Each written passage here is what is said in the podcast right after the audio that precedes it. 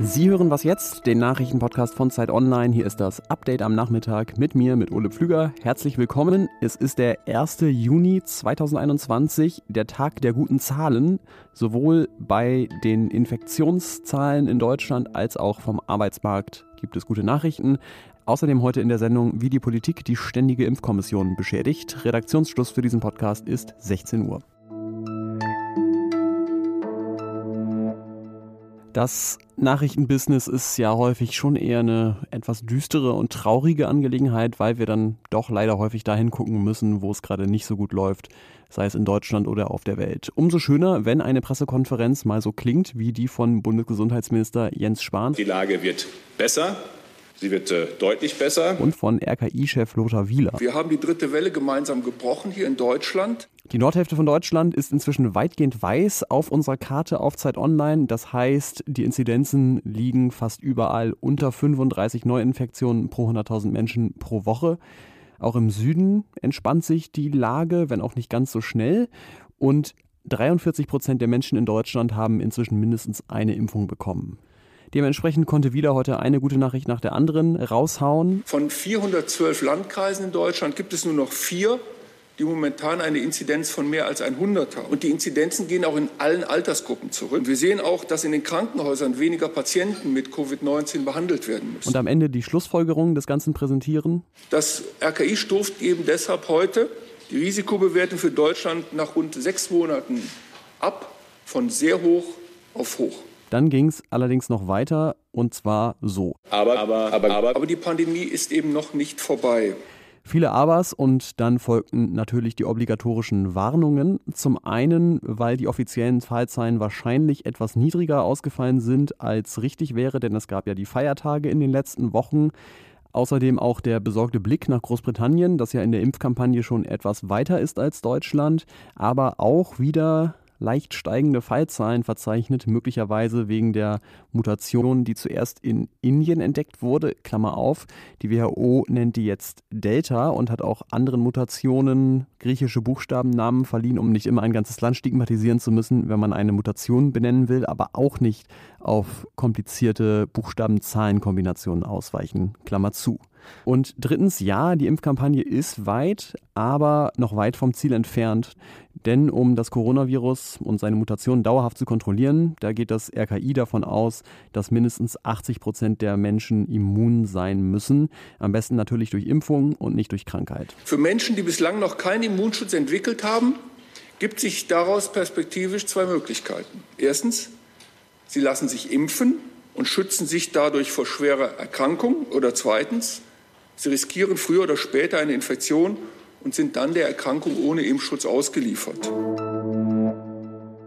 Ja, aber über das Thema Impfen äh, möchte ich jetzt nochmal gesondert sprechen, denn so flott die Impfkampagne inzwischen läuft, trotzdem streiten sich alle möglichen Interessensgruppen heftig darüber, wer und wann und ob und wie geimpft wird. Ähm, diese Konflikte darüber entstehen unter anderem deswegen auch, weil politisch zuletzt häufiger Entscheidungen getroffen wurden, die der Empfehlung der Ständigen Impfkommission der STIKO widersprachen.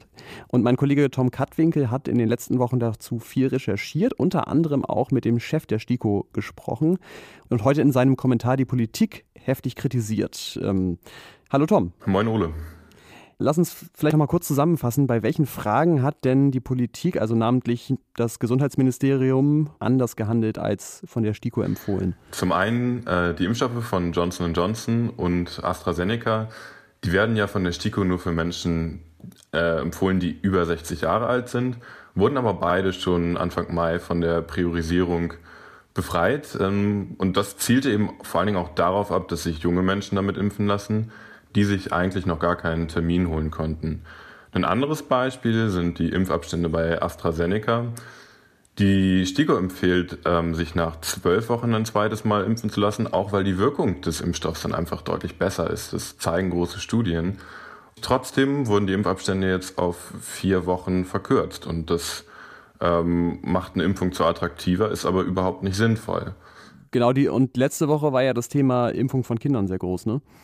Genau, und da war es jetzt eben so, dass ähm, die Bund und Länder nicht mal auf die äh, STIKO-Empfehlung gewartet haben. Und das ist halt ein fatales Signal, weil die Ständige Impfkommission das zentrale wissenschaftliche Gremium ist, was mhm. sich eben äh, mit den Daten auseinandersetzt, um Impfempfehlungen für Deutschland zu erarbeiten. Und wenn man nicht einmal wartet und diese Empfehlung komplett übergeht, dann untergräbt man dieses Gremium, was aber für das Vertrauen der Menschen eigentlich unglaublich wichtig ist, weil es eben ein unabhängiges, von der Politik unabhängiges Gremium ist. Und deswegen finde ich, sendet das ein fatales Signal, wenn man nicht diese eineinhalb Wochen, die es wohl noch gebraucht hätte, gewartet hat, um diese Empfehlung mit in die Entscheidung einfließen zu lassen.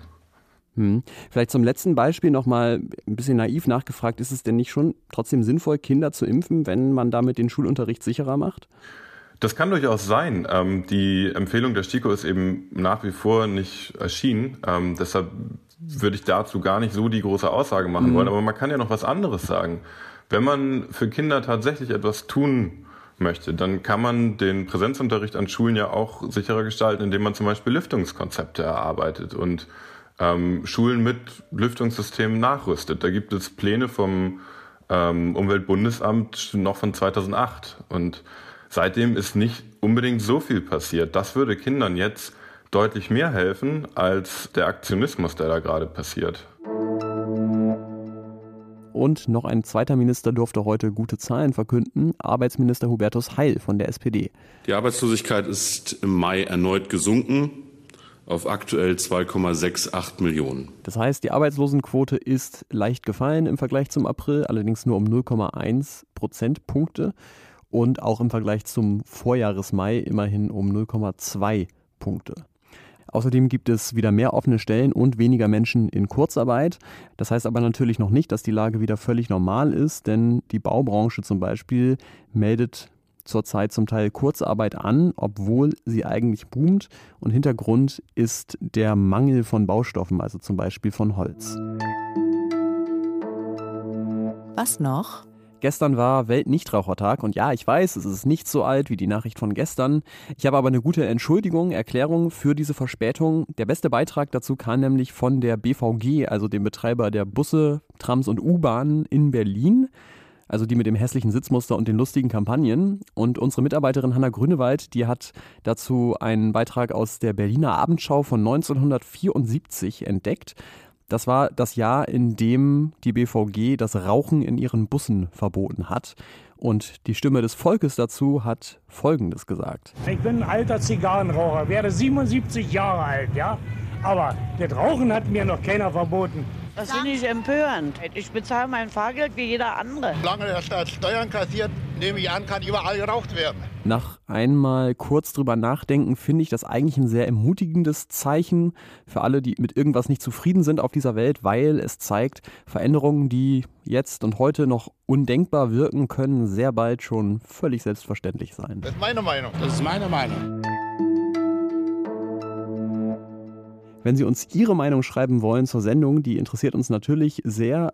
Unter wasjetzt.zeit.de sind wir zu erreichen. Danke, dass Sie mir heute auch wieder zugehört haben. Morgen früh hören Sie meine Kollegin Pia Rauschenberger über die Corona-Lage in Südamerika. Da sieht es nämlich wirklich nicht gut aus aktuell. Ich bin Ole Plüger, bedanke mich natürlich fürs Zuhören. Ihnen einen schönen Abend. Bis zum nächsten Mal.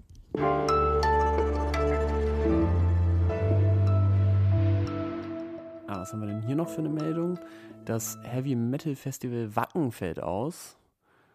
Dann ein Argument mehr, zu unserem Podcast-Festival zu kommen. Ich nutze jede Gelegenheit, Werbung zu machen. Am 20.06. Äh, digital natürlich nur, Corona-konform. Anmeldung unter www.zeit.de slash festival.